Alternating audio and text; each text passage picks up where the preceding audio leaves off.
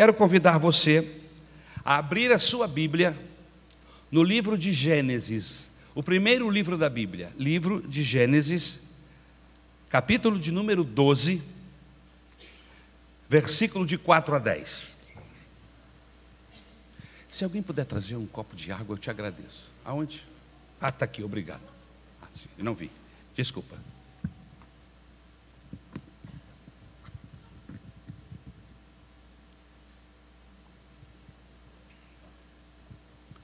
Gênesis, capítulo de número 12, versículos de 4 a 10. O tema da mensagem é Nascendo para uma Nova Vida. Quantos aqui estão buscando essa nova vida em Cristo Jesus? Então, essa mensagem é para mim e para você. Amém? Vamos ao texto.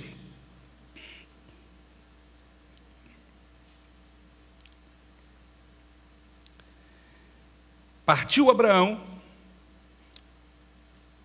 como lhe ordenara o Senhor, e Ló foi com ele. Abraão tinha 75 anos quando saiu de Arã. Levou sua mulher Saraí, seu sobrinho Ló, todos os bens que haviam acumulado e os seus servos, comprados em Arã partiram para a terra de Canaã e lá chegaram. Abraão atravessou a terra até o lugar do carvalho de Moré, em Siquém. Naquela época, os cananeus habitavam essa terra. O Senhor apareceu a Abraão e disse: A sua descendência darei esta terra. Abraão construiu ali um altar dedicado ao Senhor que lhe havia aparecido. Dali prosseguiu em direção às colinas a leste de Betel, onde armou acampamento. Tendo Betel a oeste e Ai a leste, construiu ali um altar dedicado ao Senhor e invocou o nome do Senhor. Depois, Abraão partiu e prosseguiu em direção ao Negueb. Houve fome naquela terra, e Abraão desceu ao Egito para ali viver algum tempo, pois a fome era rigorosa. Meu Deus, eu quero te agradecer por poder termos esse espaço em nosso culto para meditarmos na tua palavra. Ajuda-nos, abençoa-nos no que vamos fazer, no que vamos falar, que as nossas palavras possam ser ungidas, orientadas, direcionadas ao coração das pessoas. Senhor, inspira-nos, fala através da nossa boca e abençoa a tua igreja, a todos que através da internet podem nos ouvir e nos ver. É o que nós te rogamos em nome de Jesus. Nascendo para uma nova vida. Há pessoas aqui esta noite que estão vivendo o melhor momento de sua vida, quem sabe? Mas em contrapartida, há pessoas aqui que estão vivendo realidades irreversíveis irreversíveis. Existem pessoas aqui que estão perguntando, pastor, eu posso remendar a minha vida? Será que eu poderia retomar minha vida e ela se tornar novinha, zero quilômetro? É possível, sim, começar uma nova vida sem precisar reencarnar. Até porque nós não cremos na reencarnação, que não tem nenhuma base bíblica, e nós cremos na Bíblia. E a Bíblia não fala e nem nos ensina sobre reencarnação. Mas nós cremos que Deus pode reescrever uma nova vida para você aqui esta noite. Você crê assim também? Amém? Mas você crê baseado em quê, pastor? Baseado no livro, na Bíblia Sagrada, a Bíblia é esta que nós cremos, que temos como mapa, que temos como bússola de Deus para nos orientar, nos dar a direção para as nossas vidas. Isaías, profeta Isaías, capítulo 57, versículo 15, diz assim: Pois assim diz o alto e sublime, que vive para sempre e cujo nome é santo. Habito no lugar alto e santo, mas habito também com o contrito e humilde de espírito, para dar novo ânimo ao espírito do humilde e novo alento ao coração do contrito. Amém? Então, meus queridos, Deus pode te dar nova identidade aqui esta noite. Ainda no livro do profeta Isaías, no capítulo 62 e versículo 2, o texto diz assim: As nações verão a sua justiça, e todos os reis a sua glória. Você será chamada por um novo nome que a boca do Senhor lhe dará. O texto está dizendo que Deus pode dar novo nome, dar novo sentido. Então eu creio que Deus pode dar para você uma nova identidade. Mas, pastor, eu estou arrebentado, com o meu coração em frangalhos. Será que tem uma nova vida para mim? Será que é, é possível uma nova história para mim? Sim, é possível. Porque está escrito em Ezequiel, livro do profeta Ezequiel, capítulo 11, versículo 19: Darei a eles um coração não dividido, e porém um novo espírito dentro deles. Retirarei deles o coração de pedra e lhes darei um coração de carne. Deus quer dar para você um novo coração e um novo espírito. Aleluia. É possível eu dar uma guinada, é possível uma mudança de vida que eu possa ser uma nova criação, uma pessoa, uma outra pessoa? Sim, é possível. É possível sim Deus mudar você de tal maneira que você seja uma outra pessoa. Veja o que diz Paulo quando escreve a sua segunda carta aos Coríntios, no capítulo 5, versículo 17: Portanto, se alguém está em Cristo, é nova criação. As coisas antigas já passaram, eis que surgiram coisas novas. Aleluia. A minha oração, a nossa oração esta noite, é que você não apenas saia daqui com uma sensação de novidade de vida, mas que realmente você saia daqui transformado em uma nova criatura em Cristo Jesus. Mas como é esse negócio, pastor? Como é que acontece esse novo começo, Jô? Veja, Deus quer derrubar cada coluna Deus quer transformar em farinha cada coluna que você fez em sua vida.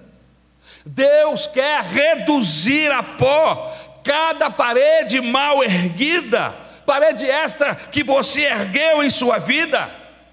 Deus está interessado mesmo, é só no terreno que é você, e a partir de você começar uma nova vida, um novo edifício, uma nova construção. O que Ele quer é que você entregue o título do terreno para Ele, porque o prédio, Ele não está muito interessado, Ele vai fazer algo novo se você deixar. Então entregue para Deus esta noite o título de posse da sua vida. porque Ele tem algo novo para fazer em você, algo bonito para construir em nossas vidas. Como é que eu posso começar tudo de novo, pastor? Entregando as nossas vidas a Ele, porque Ele pode nos ajudar a recomeçar tudo. O texto que nós lemos, e eu não li o texto por acaso, o texto que nós lemos, Deus está começando tudo de novo com Abraão. Abraão não era uma criança, não era um adolescente, Abraão já era um homem casado. Seu irmão tinha falecido e ele tomava conta, ajudou a criar o, o seu sobrinho Ló.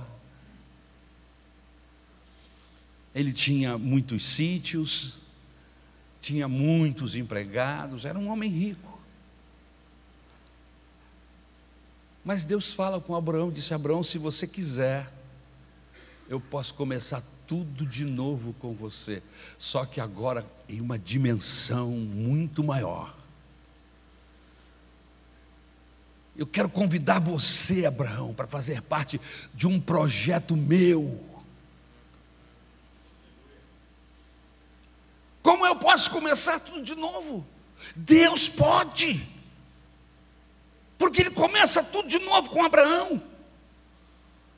Deus está construindo de novo na vida de Abraão.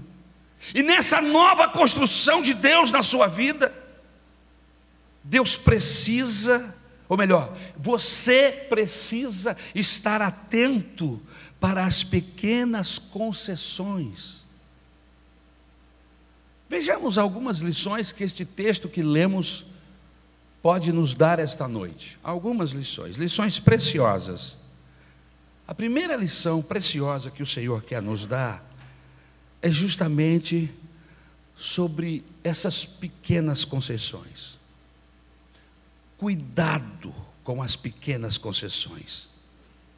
Neste novo começo, cuidado com os pequenos desvios. Preste atenção. Mas por que, pastor? Que eu tenho que tomar cuidado desse, com esses pequenos desvios, com essas pequenas concessões que eu abro. Porque essas pequenas concessões vão se tornar enormes desvios lá na frente.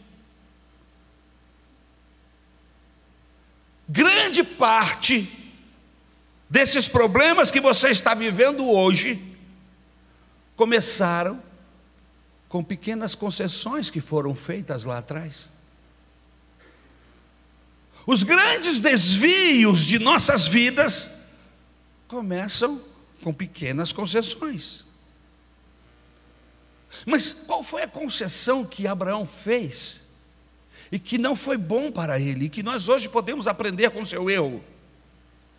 Veja, queridos, quando Deus chamou Abraão, ele disse: sai, está com o texto aberto, fechou a Bíblia, pecou, pecou, abre de novo. Há perdão de Deus para todos, mas abre a Bíblia de novo. Amém? Quando um pregador estiver pregando, nunca feche a Bíblia. Mantenha a Bíblia aberta. Amém? Para você conferir na Bíblia se o que esse cabra está falando tem sentido, tem coerência, está na Bíblia. Amém? Porque está cheio de gente aí usando qualquer outra literatura, menos a Bíblia. Mas nós queremos fazer questão de usar a palavra de Deus, porque é ela que tem vida, é ela que tem poder para gerar em nós transformações. Amém? Então não feche a Bíblia. Veja o texto: sai do meio da tua parentela. Mas quando ele estava arrumando as malas, o seu sobrinho Ló pediu para acompanhá-lo. E ele consentiu. Qual tinha sido a ordem de Deus? Sai do meio da tua parentela. Ora, se era para ele sair do meio da parentela, não fazia sentido levar o parente. Não fazia sentido. Deixa, deixa a tua parentela, eles estão bem. Sai você, eu quero você.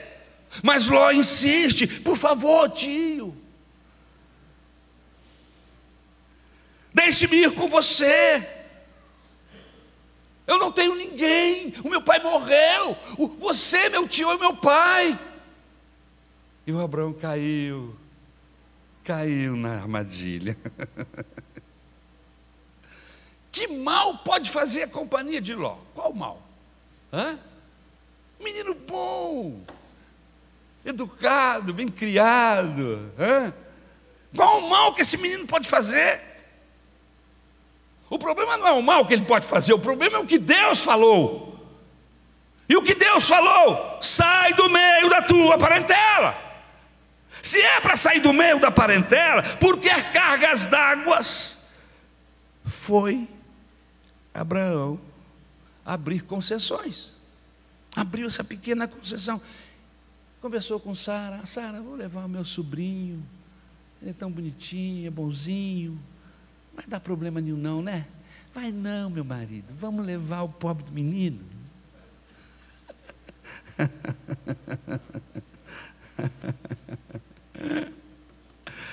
Resultado: enormes problemas lá na frente.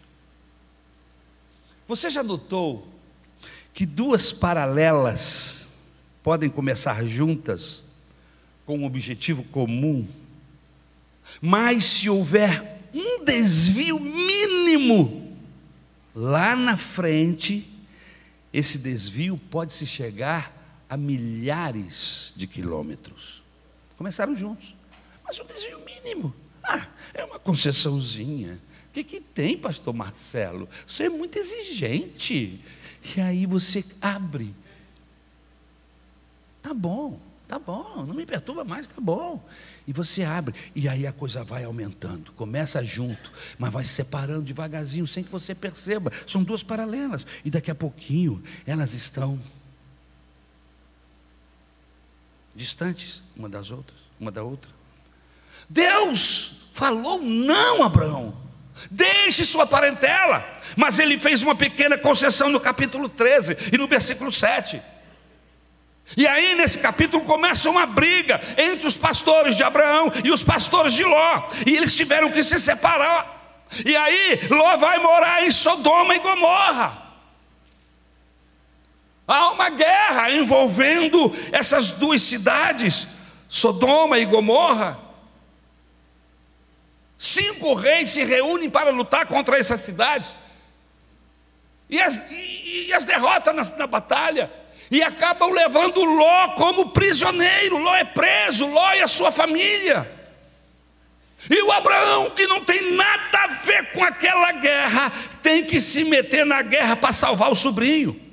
Mas peraí, eu falei, não, é, deixa a tua parentela, sai das, do meio dos seus. Porque eu tenho um projeto contigo, eu tenho um plano contigo. E aí, quando Ló leva, ou quando Abraão leva um parente, abre mão de obedecer a Deus, foi uma concessãozinha de nada, mas agora o projeto de Deus já começa a ficar em perigo. Porque se ele vai para uma guerra, a possibilidade dele morrer é muito grande. Olha o projeto de Deus querendo correr por água abaixo. Olha o projeto de Deus sendo colocado em perigo por causa de uma concessãozinha. O texto bíblico diz que porque Ló foi morar em Sodoma e Gomorra, sua mulher se corrompeu. O texto bíblico diz que Deus decidiu destruir aquelas duas cidades porque elas eram pecaminosas o pecado chegou diante de Deus e Deus decidiu: eu vou descer e vou destruí-los. Mas aí, Deus tem um amigo aqui na terra, e o amigo dele se chama Abraão. E Deus diz assim: Eu não posso fazer nada lá na terra sem falar com meu amigo. E aí Deus diz: Abraão, eu vou acabar com Sodoma e Gomorra, aquela cidade não tem mais como, eu já dei todas as oportunidades, mas eles são bandidos ao extremo. E aí, Abraão começa a entrar em, um, em uma dor, em uma angústia, por quê? Porque o seu sobrinho está lá e ele passa, Deus, tem gente lá, mas ele não queria dizer que era o sobrinho dele. Ele falou assim: não, está defendendo parente. Ele sabia que Deus falou para ele não levar ninguém. Como é que agora ele vai dizer? Meus parentes estão lá, mas eu falei para você para não trazer ninguém. Por que, que você trouxe? Olha o rolo que você está arrumando. E aí ele fica quieto, e ele diz assim: Deus, você está decidido mesmo? Estou decidido. Mas e, e se tiver 40 justos lá, 50 justos lá? Aí Deus falou: Não, se tiver 50 justos, eu poupo as cidades pelos 50 justos. Mas aí o, o Abraão sabia que não tinha 50. Ele quer chegar no Ló. E ele fala assim: Mas e se não tiver 50 e chegar e tiver 40? Não, se tiver 40, por amor aos 40, eu não derrubo, eu não faço nada. E aí o Abraão diz: Tá bom, né? Aleluia. Mas não tem 40, irmãos. E se tiver só 30? Não, Abraão fica tranquilo, com 30 eu não mexo na cidade. E aí Abraão diz: Mas não tem 30, Senhor. E se tiver só 20? Não, fica tranquilo, durma em paz. Com 20, o negócio está fechado. A gente não faz nada na cidade. Mas não tinha 20, irmãos. E Abraão sabia. Se tiver só 10, meu Senhor, só 10 naquela cidade, você vai destruir? E Deus falou: Não, por amor aos 10, eu não destruo, mas não tinha nem 10. Mas Deus não é bobo, Deus manjou. Deus sabia do coração do Abraão, ele está querendo salvar o sobrinho que está lá, mas ele está com vergonha, porque ele abriu uma concessão. Mas eu gosto do Abraão, eu amo o Abraão, eu tenho um plano com ele, eu vou fazer desse homem uma grande nação. E eu vou salvar a família da dele por causa dele, da oração, da pessoa especial que ele é para mim. Como é bom termos intercessores, irmãos. Você não tem ideia do poder da intercessão. Abraão se colocou lá entre os seus joelhos, intercedendo tentou barganhar, montou um esquema, mas não deu certo. E quando não dá certo, vem a graça, porque a graça de Deus é infinita, a graça de Deus vai muito além daquilo que nós podemos imaginar. Não tinha dez, tinha só quatro. Eu vou dar um jeito de tirar esses quatro de lá. E aí a Bíblia Sagrada diz que Deus manda anjos. E é lindo esse texto, porque os estudiosos dizem que um desses anjos que se apresenta a Abraão era Jesus. Só que ele não se apresenta como Jesus, ele se apresenta como o anjo do Senhor. E ele é ladeado por dois outros anjos. E ele conversa com Abraão. Ele faz promessas a, a Sara. Eles comem com Abraão. É um, um momento muito especial de relacionamento. Mas, mas aí eles se despedem. É uma outra mensagem essa, que quem sabe eu vou pregar em uma hora dessa. Amém? Deus visitando, visitando-nos no dia a dia. Abraão é visitado por Deus num desses dias de calor no deserto. Deus se apresenta para ele. Mas isso é outra mensagem. E aí eles se despedem e descem para Sodoma. E quando chegam lá em Sodoma, eles fazem aquilo que tinham que fazer. Mas antes de destruir, eles agarram Ló, literalmente. Tenta convencê-los a sair, mas eles não saem, eles estão presos àquela cidade. A Bíblia diz que os anjos agarrou, literalmente, e os puxou para fora da cidade. Vamos, bandido, vamos, vamos, vamos! E sai arrastando Ló, e arrastando a sua esposa e as suas duas filhas, porque a destruição virá. A coisa estava tão difícil que a esposa, sua mulher, a mulher de Ló, que estava corrompida pela cidade, acaba olhando para trás e acaba se transformando em uma estátua de sal. As filhas estavam noivas de homens devassos. Na fuga, esses homens não quiseram segui-las, e mais tarde, solitárias com o pai, Ló, cometem um pecado horroroso, que foi o pecado de incesto. Ficaram grávidas do próprio pai, e uma deu à luz à nação dos Moabitas, e a outra deu à luz ao povo que no futuro seria os Amonitas, que eram dois inimigos mortais dos hebreus. Mas como isso começou? Onde foi que começou esse rolo todo? Com uma diminuta e simples concessão. A gente dá um passo aqui e não sabe as consequências desse passo que a gente dá aqui. Aquilo tem desdobramentos, existem, existem decisões nossas que têm grandes desdobramentos. Por isso eu preciso estar atento.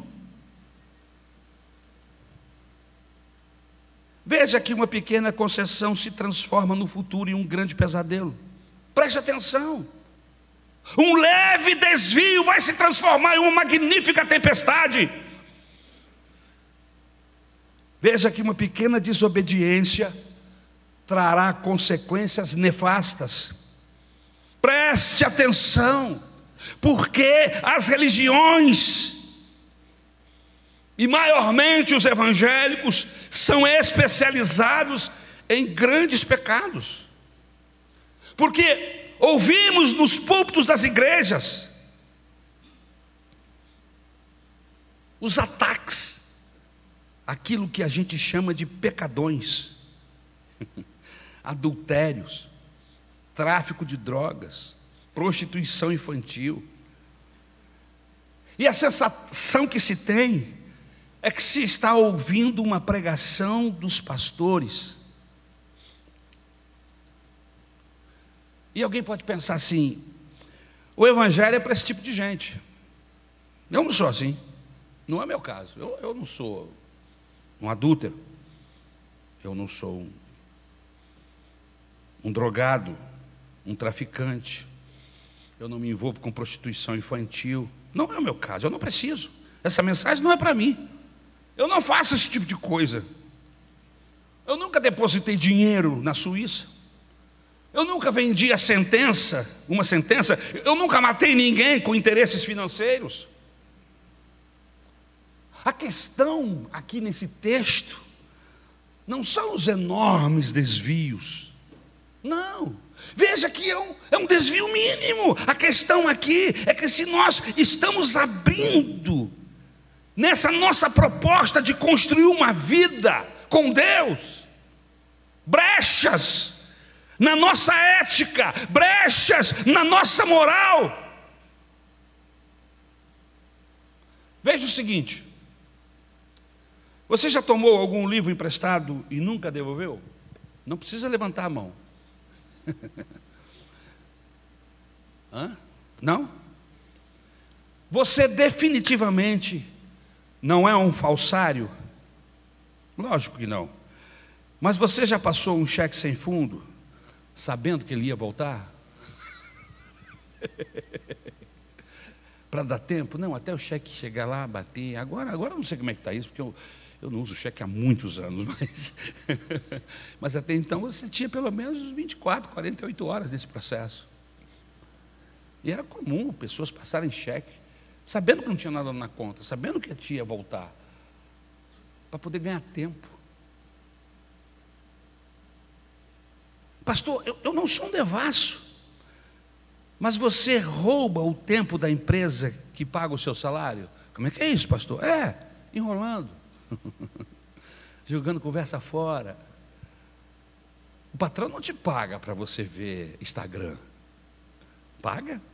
Para você ficar no Facebook? Vai beber um café e não volta mais? São concessões que nós abrimos no nosso processo de vida. São essas pequenas concessões que a gente vai fazendo a nós mesmos, pensando assim: não, Deus é bom, Deus vai entender.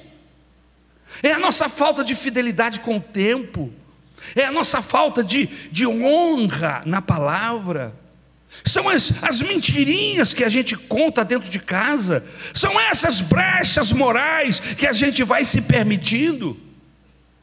E chamar o Ló para ir comigo na viagem é mais uma dessas brechas. São essas pequenas concessões, pequenas mentiras, que vão se transformar em magníficas máquinas do mal. São as nossas pequenas cenas de ciúme, que vão se transformar em um inferno dentro do meu casamento. São as nossas pequenas necessidades de autoafirmação, que vão se transformar em uma neurose de autocomiseração. E isso vai destruir a gente. e os outros que estão ao nosso redor. Por que é que a sua vida está toda desarrumada hoje? Queridos, nenhum ladrão começa com um roubo de banco. nenhum adultério começa de um dia para o outro. É como um câncer que vai crescendo, vai crescendo, criando metástase até nos matar. Quero abrir um parênteses, já que estamos no novembro azul, abre o teu olho.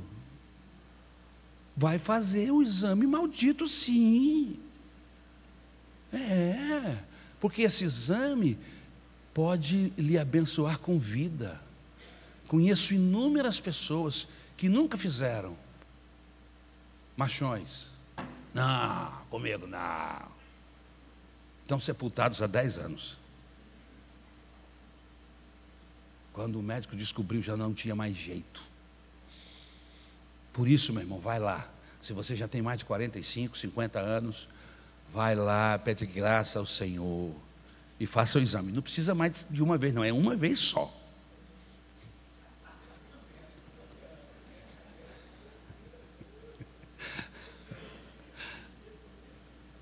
Vai lá, faz o exame. Você é mulher? Também. É ruim para os dois lados. Mas é preciso, porque esses exames vão detectar, vão mostrar se, se, o, se o nosso interior, se o nosso ventre está sadio. Porque se houver o mal, e este, e este exame for feito pelo menos uma vez ao ano, ele ainda está no começo, no início.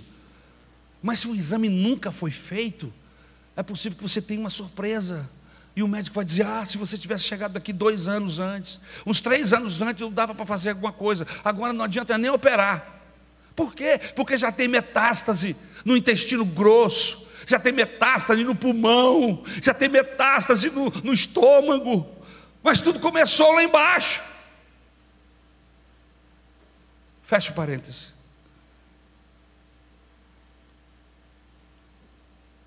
Nenhum ladrão começa com um roubo de banco, nenhum adultério começa de um dia para o outro.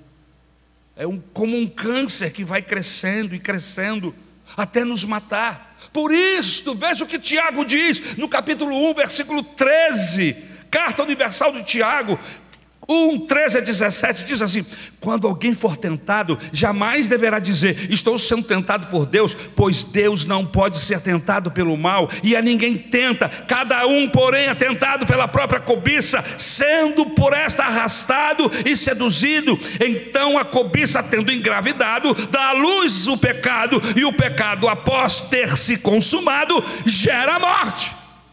Veja, é o processo. Veja que é um processo que começa inocente. Pastor, eu quero começar uma vida nova. O que eu faço? Tome cuidado com as pequenas concessões. Concessões estas que você vai abrindo na sua vida. Para que essa concessão pequenininha não se, se transforme em algo gigantesco amanhã que vai destruir a sua família. Abra os seus olhos. Esses pequenos desvios podem trazer consequências funestas e desastrosas.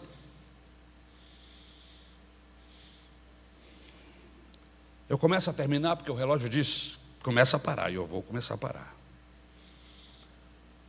Pastor, eu quero começar uma vida nova. O que eu preciso fazer? Segundo, anote aí.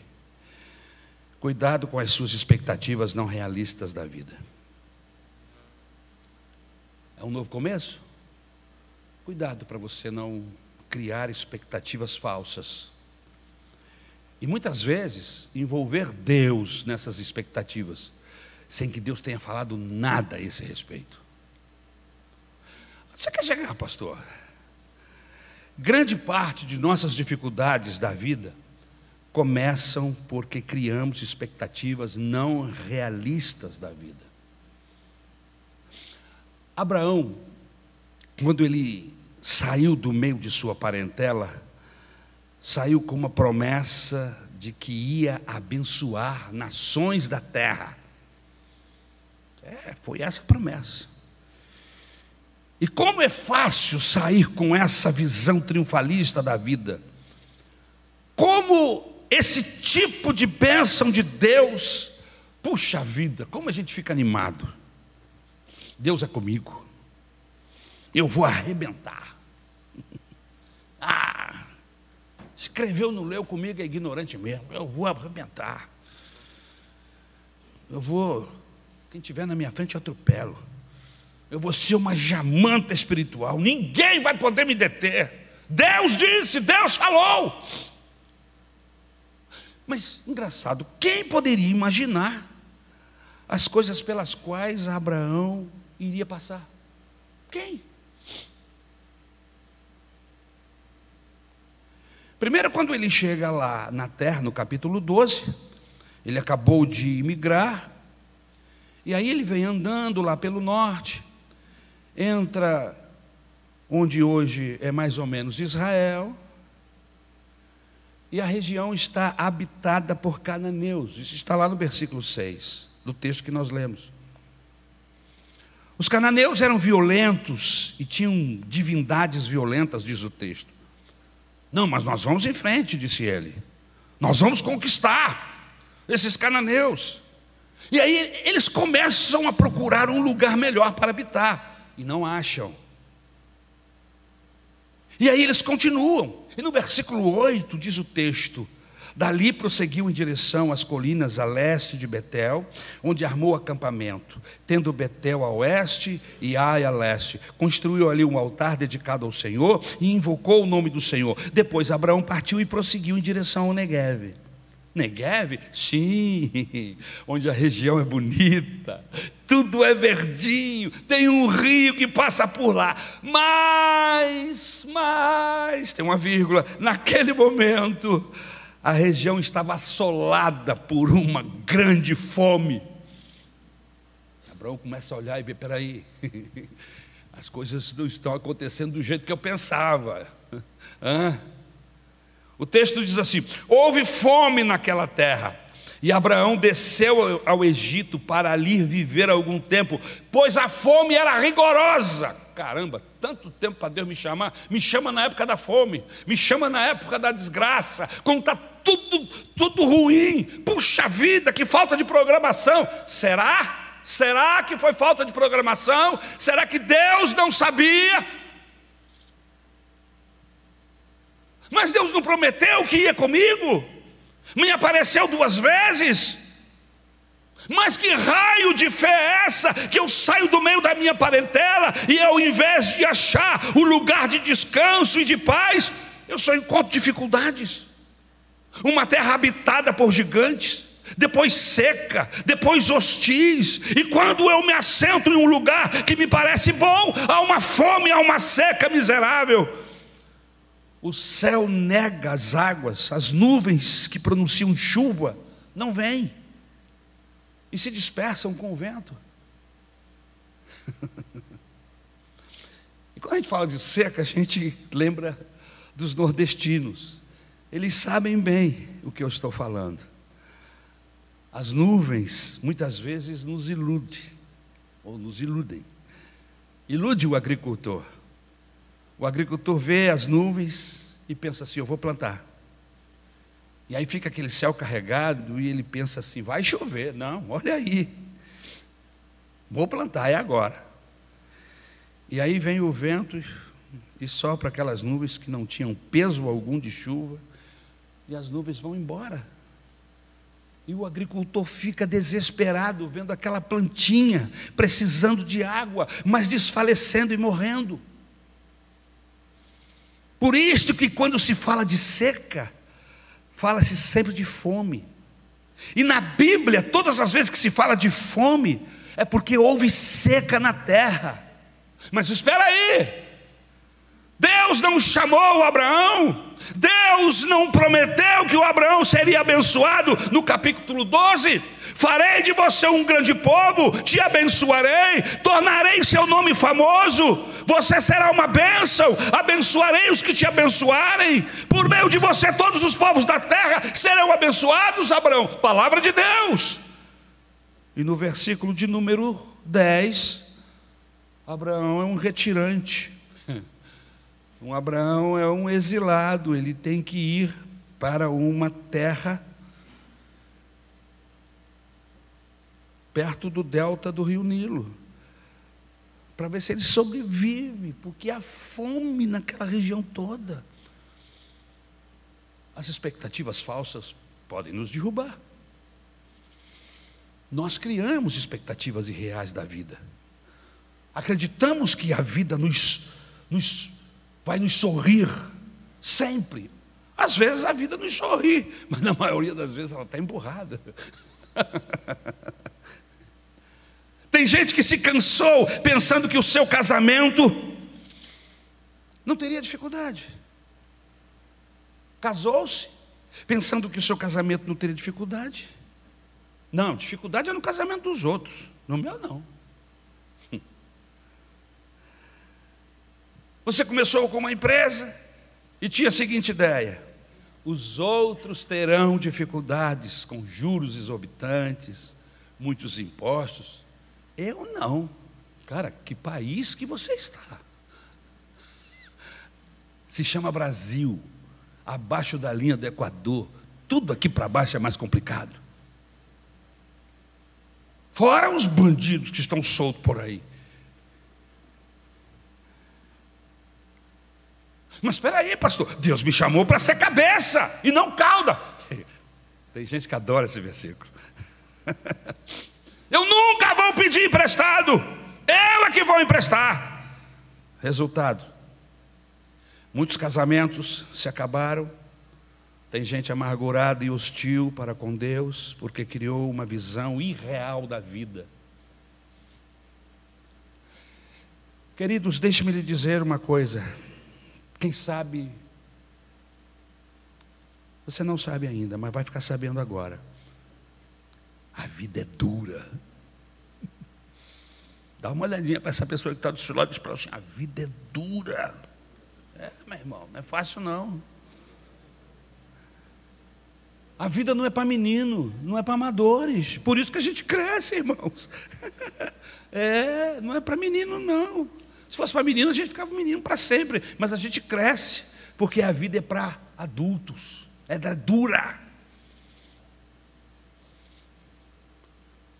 Foi quando eu estava vendo que o Abraão passou bem perto da fome nesta terra. Ele ficou perto da fome. Quem diria? E aí eu fiquei vendo na Bíblia Quantos personagens, personagens bíblicos, olhando assim por cima, estiveram próximos de passar fome? Quantos, pastor? Primeiro, esse Abraão. Ele não chega a passar fome, mas ele fica perto da fome. Se você abrir aí em Gênesis capítulo 26, 1, o texto diz isso. E havia fome na terra, além da primeira fome que foi nos dias de Abraão. O Jacó, filho do Isaac, neto de Abraão, bisneto, é, neto de Abraão. O Jacó experimentou fome a ponto da família dele estar perto da morte. É o que diz Gênesis 42, 2. Disse ainda: Ouvi dizer que há trigo no Egito, desçam até lá e comprem trigo para nós, para que possamos continuar vivos e não morramos de fome. Palavras do Jacó. Em Deuteronômio 8, 3, na peregrinação do povo pelo deserto, a Bíblia diz que eles estiveram perto de passar fome. Diz o texto assim, Deuteronômio 8, 3. Assim Deus os humilhou e os deixou passar fome. No livro de Ruth, começa o primeiro versículo dizendo: Na época dos juízes houve fome na terra. No reinado de Davi, segundo Samuel 21, houve fome na terra. Elias, o profeta, estava perto. Primeiro Reis, capítulo 18, perto de passar fome. Se Deus não manda corvos lhe trazer carne e pão, ele ia passar fome. Eliseu viveu em tempos de fome, em 2 Reis, capítulo 4, 38. Queridos, a vida é difícil, e se você vem à igreja evangélica achando que sua vida vai ser menos difícil, que você não vai passar por problemas, você está enganado. Eu vou lhe dizer uma coisa: é uma mentira da mais bandida que existe, o que muitos pregadores estão dizendo por aí. Deus nos prova permite que passemos por vales, por dificuldades.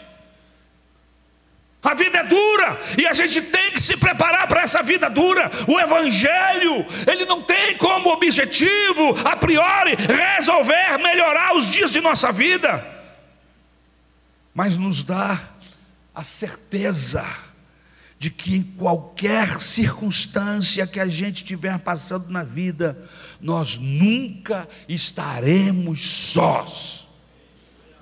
Ele não garante que tudo vai dar certo, mas ele diz: seja o certo ou seja o dia bom, o dia ruim, não importa. Uma coisa eu quero te garantir: eu vou estar com você. É isso que a Bíblia garante. Mateus capítulo 6, 25, 26. No Sermão da Montanha, Jesus diz assim: Portanto, eu lhes digo, não se preocupe com suas próprias vidas, quanto ao que comer ou beber, nem com seus próprios corpos, quanto ao que vestir. Não é a vida mais importante do que a comida e o corpo mais importante do que a roupa? Observem as aves, do, as aves do céu: não semeiam, nem colhem, nem armazenam em celeiros, contudo, o Pai Celestial as alimenta. Não tem vocês muito mais valor do que elas? Meu amigo, minha amiga, saiba que qualquer circunstância que vivemos na vida, o amor de Deus nunca vai nos desamparar. Sua bondade nunca nos deixará, seja na fome, no exílio, na tristeza, ou seja na alegria. Ele é o nosso socorro, Ele é a nossa esperança, e sempre presente na hora da angústia. Por isso, não temeremos, diz o Salmo 46. Você precisa caminhar com a certeza de que Deus não apenas promete, mas nos acompanha. O texto diz que o Abraão chegou a Betel e construiu um altar dedicado ao Senhor, e Deus apareceu a Abraão. Mas para quê? Versículo 7. O Senhor apareceu a Abraão, para quê? Deus não é redundante. Não precisa ficar falando as mesmas coisas. Para que dizer de novo o que ele já havia dito no versículo 2. Abraão, o que você precisa é da minha presença. Abraão, seja santo, como santo sou. Anda na minha presença. Às vezes dizemos que Deus nos abandonou, que estamos sós. E Deus chamou Abraão só para lhe dizer: Estou com você, meu filho. Abraão, você está vivendo coisas que talvez você não iria viver lá em Ur dos Caldeus, mas neste projeto que eu tenho com você, Abraão, é importante tudo que está acontecendo.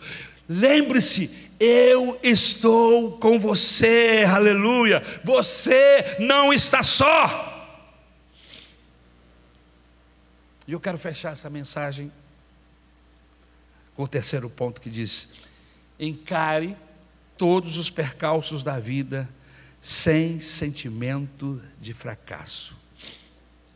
Irmãos, Abraão não fracassou. Veja que no versículo 10, Deus não disse a ele que a terra dele era Canaã. Aonde ele está agora?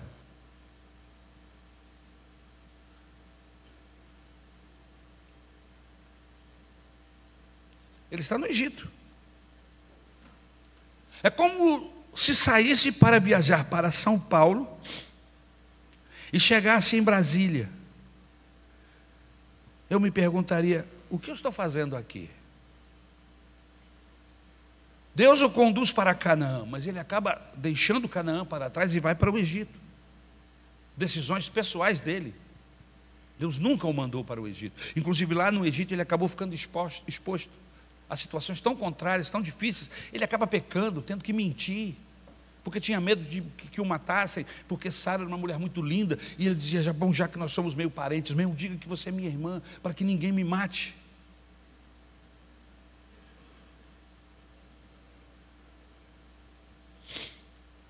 Eu me lembro que uma vez me ligaram da igreja para fazer um sepultamento de um, nosso, um dos nossos irmãos lá em Vila Isabel. Irmãos, eu, eu tenho uma característica muito complicada, minha esposa sabe disso, eu sou muito distraído. Às vezes ela me pede um favor no quarto, meu, eu moro, irmãos, num lugarzinho pequeno, não é grande, mas do quarto até a cozinha, eu esqueço, eu, eu volto.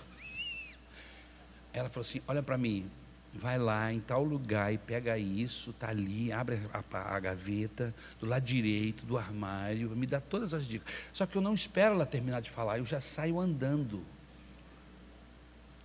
Aí quando eu chego lá na cozinha, eu pergunto assim, mas aonde mesmo que ela falou?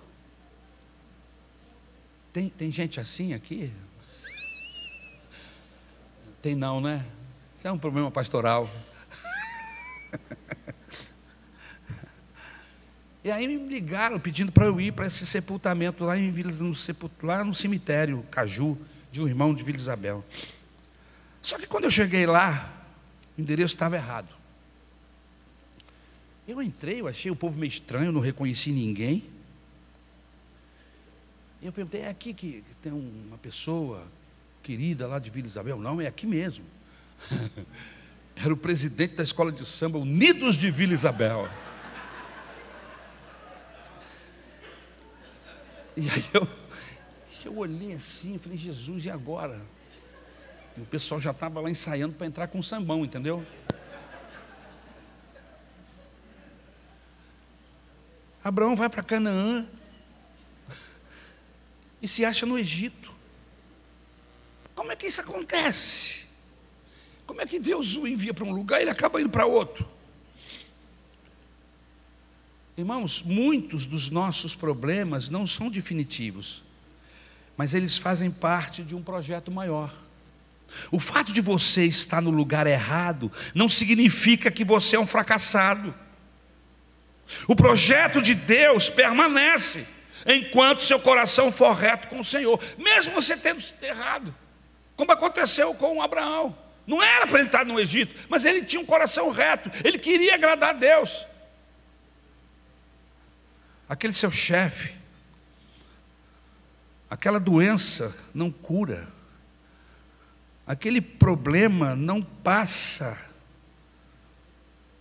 Nada disso pode roubar de você a certeza que Deus continua contigo, com você. Você não é um fracassado. Por isto é que Deus sempre nos convida a orar. E é isso que nós lemos no Salmo de número 107, e é um convite para nós. Você não é um fracassado porque viveu dias difíceis e parou aonde não esperava. Conserve o seu coração reto, e não importa onde você esteja em sua jornada, Deus estará com você e a sua bênção permanecerá com você. Seus fracassos não são definitivos, você ainda vai habitar na promessa de Deus para você.